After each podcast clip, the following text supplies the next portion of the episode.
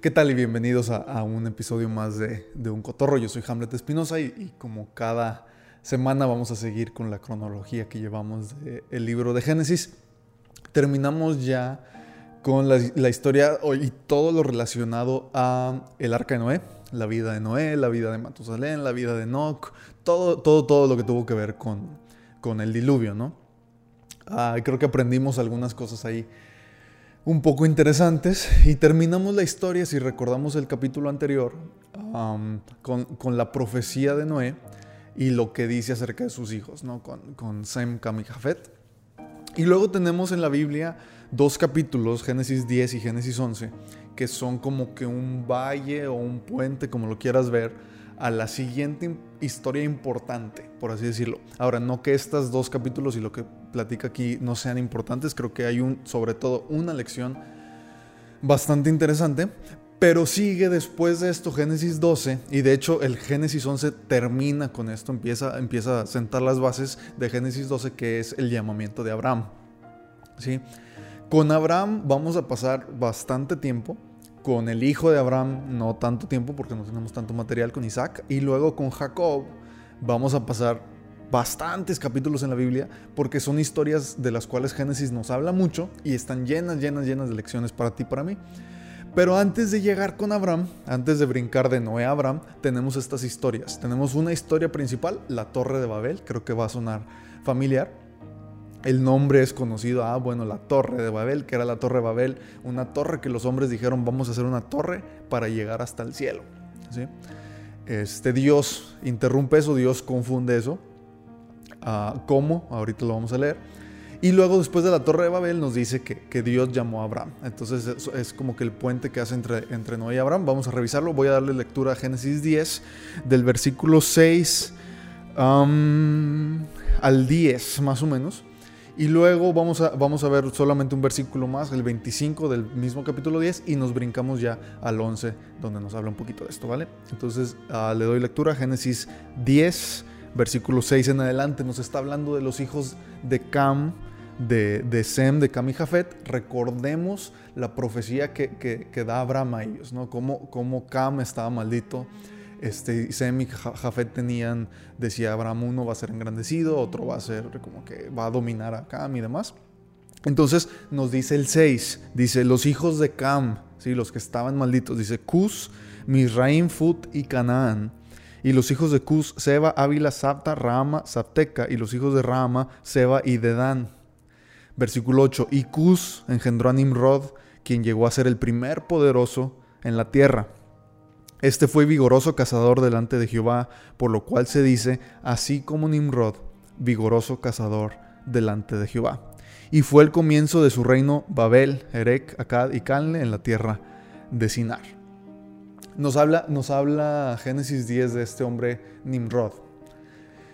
Y no solo nos dice quién era Nimrod, Nimrod nos dice quién era su papá. Su, papá venía de, de la línea de Cam, línea que Dios había maldecido, línea que Dios había dicho, esta, este hijo, o, más bien Noé dijo, este hijo mío está, está, está maldito, ¿sí? este hijo mío está, está, está maldito por lo que hizo, por lo que causó, entonces vas a ser maldito y tus hermanos van a dominarte. Entonces nos dice, nos dice que de esta línea viene Nimrod. ¿sí? Viene Nimrod de ahí y nos dice algo interesante. Nos dice así. Dice, este, versículo 9, fue vigoroso cazador delante de Jehová. ¿Qué, significa eso? ¿Sí? ¿Qué, significa eso? ¿Qué significa ser el primer poderoso en la tierra?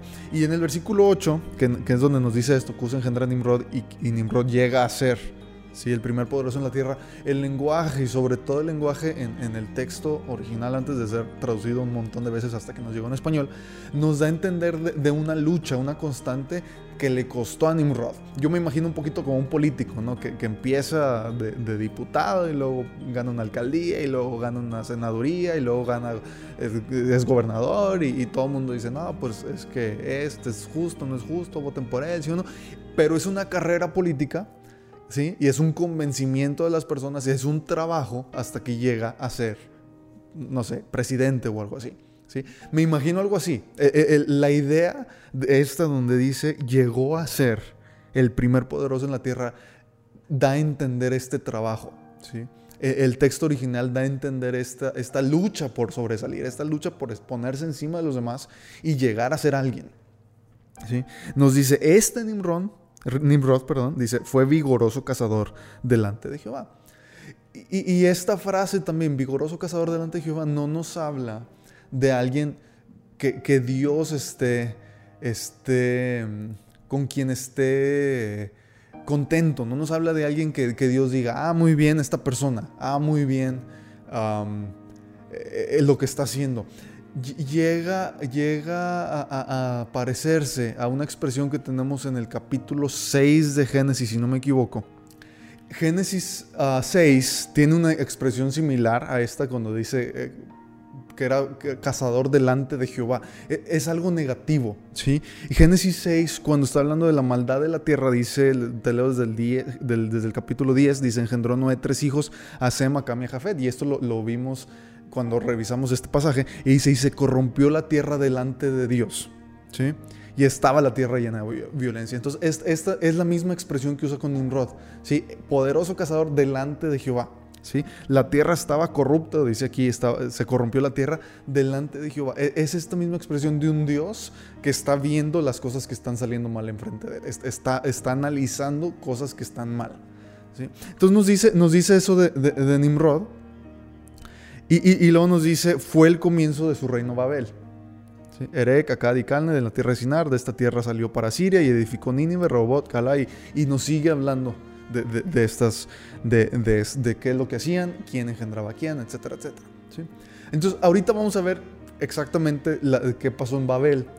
No nos dice el capítulo 11 que Nimrod haya hecho esto, y, y pareciera ser que el 11 es como un como una explicación, un paréntesis histórico sobre lo que nos acaba de decir de las generaciones en el 11. Te invito a que lo leas todo el capítulo en casa porque nos platica todo el capítulo y nos dice fulanito engendró a sutanito y sutanito engendró a perenganito y, nos va, avanzando la cronología de Génesis 10 y luego Babel empieza a mediación de Génesis 10, si no empieza al final de Génesis 10. Y luego, a partir de ahí, como que nos va explicando qué es lo que pasó con estas personas. Antes de brincarnos al capítulo 11, te quería leer el versículo 25, que está hablando de los hijos de Sem, versículo 22, te leo, nada más el 22. o el 21 dice, también le nacieron hijos a Sem, padre de todos los hijos de Eber y hermano mayor de Jafet. versículo 25, y a Eber nacieron dos hijos, el nombre de uno, de uno fue Peleg, porque en sus días fue repartida la tierra, y el nombre de su hermano Joctán. ¿Por qué quise leer estos dos versículos? Porque este hombre Eber ¿sí? tiene que ver y de aquí viene la expresión de hebreos, ¿sí? los hebreos, ¿sí? el pueblo de Israel. Este, título viene de esta persona. Tenemos un libro en la Biblia que se llama así, más al final del Nuevo Testamento Hebreos. ¿sí? Cuando pensamos en el pueblo judío, cuando pensamos en los israelitas, el pueblo escogido de Dios, todo lo que hemos leído hasta aquí no tiene nada que ver con ellos. ¿Por qué? Porque no existían. ¿sí? Ellos todavía no nacían, no había ni uno solo que pudiéramos decir, ah, este era judío. No sé si te has pensado puesto a pensar la expresión antisemita. ¿Por qué le llaman semitas? ¿De dónde vienen? De, de, qué, ¿De dónde viene este, este nombre?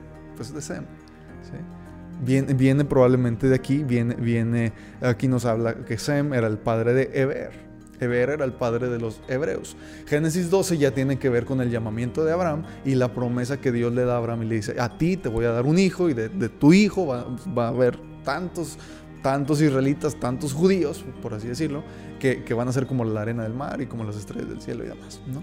Entonces, e, estos, estoy resaltando un par de cosas de Génesis 10 y si me acompañas, o bueno, termino con Génesis 30, 10, 31 y 32. Dice, estos fueron los hijos de Sem por sus familias, por sus lenguas, en sus tierras, en sus naciones. Estas son las familias de los hijos de Noé por sus descendencias en sus naciones, y de estos se esparcieron las naciones en la tierra después del diluvio. Génesis 11, ¿qué nos dice? Nos dice Génesis 11 así, tenía entonces toda la tierra una sola lengua y unas mismas palabras. Y aconteció que cuando salieron de oriente hallaron una llanura en la tierra de Sinar y se establecieron allí. Y se dijeron unos a otros, vamos, hagamos ladrillo y cosámoslo con fuego, y les sirvió el ladrillo en lugar de piedra y el asfalto en lugar de mezcla. Y dijeron, vamos, edifiquémonos una ciudad y una torre cuya cúspide llegue al cielo, y hagámonos un nombre, por si fuéramos esparcidos sobre la faz de toda la tierra. Y descendió Jehová para ver la ciudad y la torre que edificaban los hijos de los hombres. Y dijo Jehová, He aquí el pueblo es uno, y todos estos tienen un solo lenguaje y han comenzado la obra. Y nada les hará desistir ahora de lo que han pensado hacer. Ahora pues descendamos y confundamos allí su lengua para que ninguno entienda el habla de su compañero. Así los esparció, Jehová desde ahí sobre la faz de toda la tierra y dejaron de edificar la ciudad. Por esto fue llamado el nombre de ella Babel, porque ahí confundió Jehová el lenguaje de toda la tierra, y desde ahí los esparció sobre la faz de toda la tierra. Esto es Génesis 11, versículos del 1 al 9. No sé si alguna vez te has preguntado de dónde vienen las razas de personas y de dónde vienen todos los idiomas que hablamos. La respuesta está en estos últimos capítulos que estamos leyendo. De Sam, de Cam y Jafet vienen las razas diferentes de, de personas. Hay unos güeros, hay unos orientales, hay unos negros, hay unos hay unas razas principales y de ahí vienen razas mestizas, razas mezcladas y, demás, ¿no? De ahí viene. ¿De dónde vienen los, idiomas? ¿De dónde vienen los lenguajes, los dialectos, las diferentes maneras de hablar? ¿Por qué, hay, digo, podemos pensar italiano, español, francés? Ah, bueno, todas vienen del latín. Y luego, oye, bueno, está bien, el latín sacaron, salió el, no sé, el portugués y demás. Y luego decimos, ah, bueno, es que el inglés y, el, alemán se parecen porque vienen de, no sé, de, los anglosajones. Y ah, bueno, pero es que ellos hablaban esto y esto y esto. Y bueno, el ruso y el chino. ¿Y de dónde viene el, chino y el japonés? ¿Y por qué se parecen? Y toda esta confusión.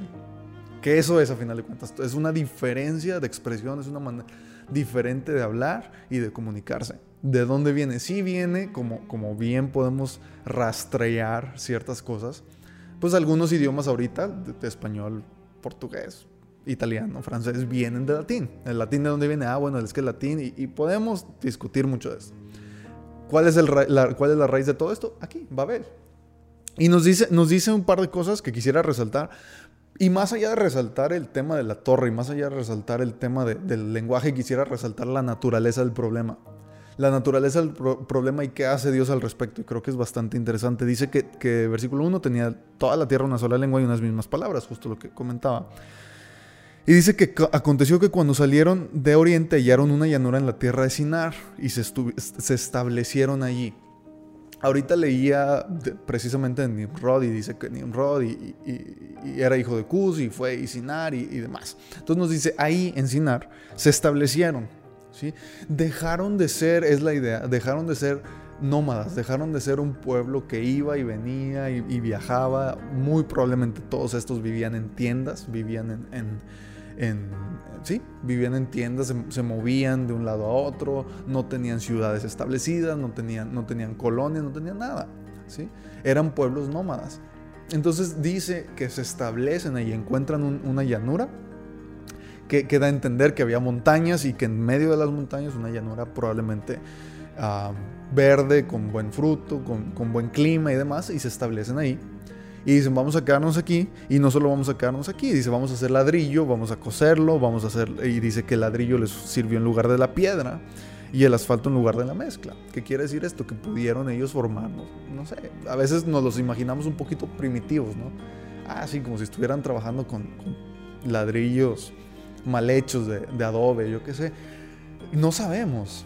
La verdad es que no sabemos qué tan primitivos eran en realidad. Lo que sí sabemos es que aprendan a hacer esto y toman una decisión al respecto. La, decisión de dejar de ser nómadas, oye, ya me cansé de andar de un lado a otro y, la tienda es fría y se nos quema si le prendes una fogata y yo qué sé. E, e, es, creo que, normal, ¿no? del ser humano querer establecerse, querer fijarse en algún lugar, querer, establecer un, hogar fijo y demás. Y probablemente habían avanzado suficiente como para decir, ah, bueno, es que podemos salir a cazar y regresar aquí a este mismo lugar. Podemos plantar semilla, trabajar la tierra y que nos dé frutas y verduras, entonces para qué andamos de un lado a otro, si aquí puedo tener yo mi, mi, huerto y, mi comida y mis hijos, igual establecemos una escuela para ellos y, va avanzando la, civilización, por así decirlo. Esta, esta, es la imagen que nos da. ¿sí? Recordemos lo que nos decían Nimrod, nos decían Nimrod fue el primer poderoso en la tierra, o sea, había niveles ya, había una cadena alimenticia, había una sociedad, por así decirlo. ¿sí? Ya había algún tipo de gobierno humano, ya había algún tipo de, probablemente de, pleito, de guerra, quién manda, bueno, quién tiene más dinero, bueno, quién es más organizado, quién puede administrar las diferentes familias que haya, quién puede lidiar los temas políticos, sociales. Probablemente ya, ya, ya tenían todos estos temas. Y dicen, vamos a quedarnos aquí.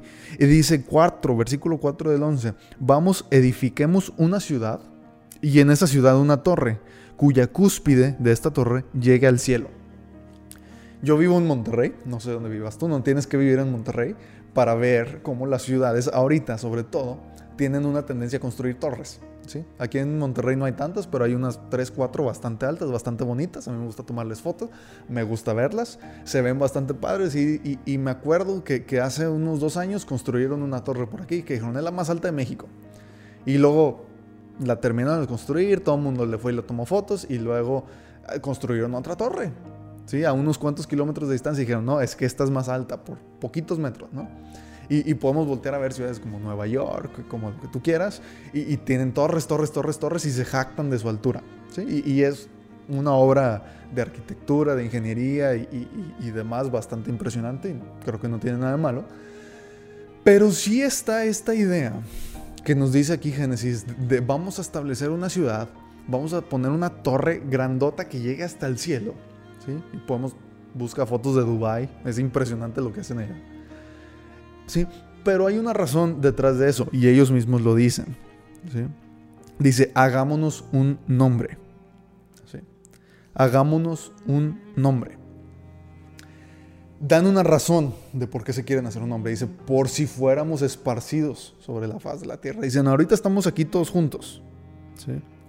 Por si fuéramos esparcidos sobre la faz de toda la tierra, vamos a hacernos un nombre. ¿Y qué hay detrás de esto? Y esto es lo que me quisiera concentrar. ¿Qué es la psicología, por así decirlo, detrás de esto? La idea de que, de que yo sé que voy a morir, yo sé que mi vida es corta, es incierta, es, nadie tiene asegurado mañana, ¿sí? y yo quiero ser relevante, yo quiero ser recordado. Yo quiero que digan, Hamlet hizo esto y esto y esto detrás de eso hay una necesidad de, dejar un legado, de dejar una, leyenda, de dejar un trabajo que los demás reconozcan y digan, ah, mira, fulanito construyó eso. Muchos hombres tenemos esta hambre, esta hambre de darle sentido a mi vida de alguna manera. Y muchas veces chocas cuando te das cuenta que muy probablemente cuando te mueras, tal vez tus hijos te recuerdan, tus nietos, si te alcanzan a conocer, la cuarta generación ya no te va a recordar. ¿sí? Y pudiéramos hablar y hablar y hablar y hablar de este sentido de, ser, este sentido de pertenencia y este sentido de arraigo al mundo donde yo digo, es que yo quiero que me reconozcan, yo quiero que me vean, yo quiero que me recuerden. Y todo lo que yo hago se va a quemar y se va a ir. Entonces déjame hago algo, dicen ellos, que dure, algo que se note, algo que digan, miren, aquí estuvieron los de Babel. Ellos construyeron esta torre. Estos fueron, de seguro fueron bien fuertes, de seguro fueron bien inteligentes, de, seguro hicieron, hicieron, hicieron, hicieron tantas cosas que qué bárbaros, no los vamos a olvidar nunca. E, es esta hambre de relevancia, esta hambre de, lograr algo que lleva al hombre a hacer muchas cosas buenas, pero no es todo. No es todo. Y, y, detrás de eso no solo hay eso. Dice, dice, cuando dice que su cúspide llegue al cielo, yo me pregunto si hay un tema ahí de, hasta cierto punto de ser como Dios, de decir, mira Dios, yo llegué hasta allá. Yo logré llegar al cielo, yo hice todo esto. No te necesito, somos bien capaces, somos bien inteligentes, vivimos nuestra vida sin ti. Levantamos el puño contra ti, ¿sí? Porque soy capaz. Tú estás ahí, yo estoy acá y te voy a enseñar lo grande que soy. Y detrás tristemente detrás de mucho de lo que hacemos como hombres hay eso, ese sentido de justificar mi existencia, Estoy aquí, estoy por algo, déjame, logro cosas para, para, justificar que estoy vivo. Que no soy una, un, inútil, que no soy alguien que no vale la pena. Sí, valgo la pena, valgo la pena. Fíjense todos que valgo la pena. Estoy grabando videos de YouTube hablando de la Biblia para que valga, valga la pena. ¿Sí? Y, y cada quien escoge cómo hacer eso. Y no creo que sea del todo malo. Aquí al parecer sí era. Al parecer sí era porque dice que, que, lo hacen, dice, por si, por si fuéramos esparcidos sobre la faz de la tierra, comienzan esta obra, comienzan a hacer su ciudad, comienzan a hacer su torre y desciende Jehová. Versículo 5. Dice que Dios lo notó, se dio cuenta y bajó a ver. Su torre no llegaba hasta el cielo, no alcanzó a molestar a Jehová ahí arriba y bajó Jehová. Y dijo Jehová, este pueblo es uno, versículo 6, y todos estos tienen un solo lenguaje y han comenzado la obra, y nada les hará desistir ahora de lo que han pensado hacer. ¿Qué, es lo que Dios vio? Dios, Dios dijo, todos están de acuerdo, todos tienen un mismo corazón, todos tienen un mismo sentir, todos hablan el mismo idioma, no hay pleitos entre ellos. Ya se pusieron de acuerdo y nada los va a detener de hacer eso. Nada los va a detener de hacer esto que se les metió a la cabeza. Y Dios no lo vio bien. Dios dijo, no, eso no está bien. ¿Por qué no lo vio bien? Yo no creo que se sintiera amenazado. Yo no quiero, creo que Dios haya dicho, ay, no es que no quiero que nadie se acuerde de ellos. No, de hecho nos lo dejaron escrito para que nos acordemos de ellos, leamos de ellos y digamos, ah, mira lo que hicieron. Precisamente, creo que hasta cierto punto cumplieron su propósito. Pero Dios dijo, no, eso no va a pasar. En parte, creo que tiene que ver con quién lo estaba haciendo. Lo estaba haciendo el pueblo maldito por Noé. El pueblo que Noé había dicho, tú vas a ser maldito, tú no te vas a poner de acuerdo, tú no vas a hacer estas cosas, tus hermanos te van a dominar. Ese pueblo estaba saliéndose con la suya. Y dice que, Jehová bajó, vio, y dice versículo 7, ahora pues, y lo que ellos se temían. Yo no sé si, si, había algún tema de amenaza por ahí, ya que alguien les haya dicho, eh, Dios nos va a esparcir, Dios nos va a causar esto. Sí había una ordenanza de parte de Dios a Noé cuando les, digo, les dijo, habiten la tierra, multiplíquense, domínenla, gobiernenla y demás.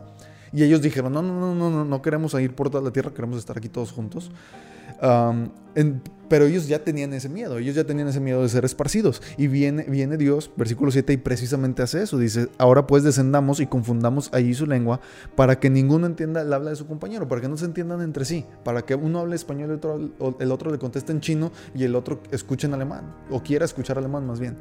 ¿sí? Dice, vamos a confundirlos. Versículo 8, así los esparció Jehová desde ahí sobre la faz de toda la tierra. ¿Sí? confundió su lengua, confundió su idioma, confundió el, método de comunicación. Y pudiéramos hablar bastante de esto. ¿Qué, es lo que más le hace falta al hombre en tantas cosas? Comunicación. Entender qué está pasando, explicar las cosas. ¿sí?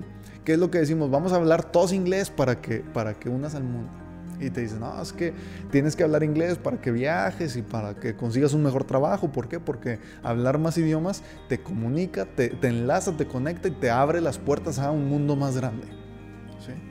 Dios hizo lo contrario de eso. Dios hizo lo contrario de que tú y yo tomemos clases de X idioma para poder ir a China o a Europa, donde sea, y poder entendernos.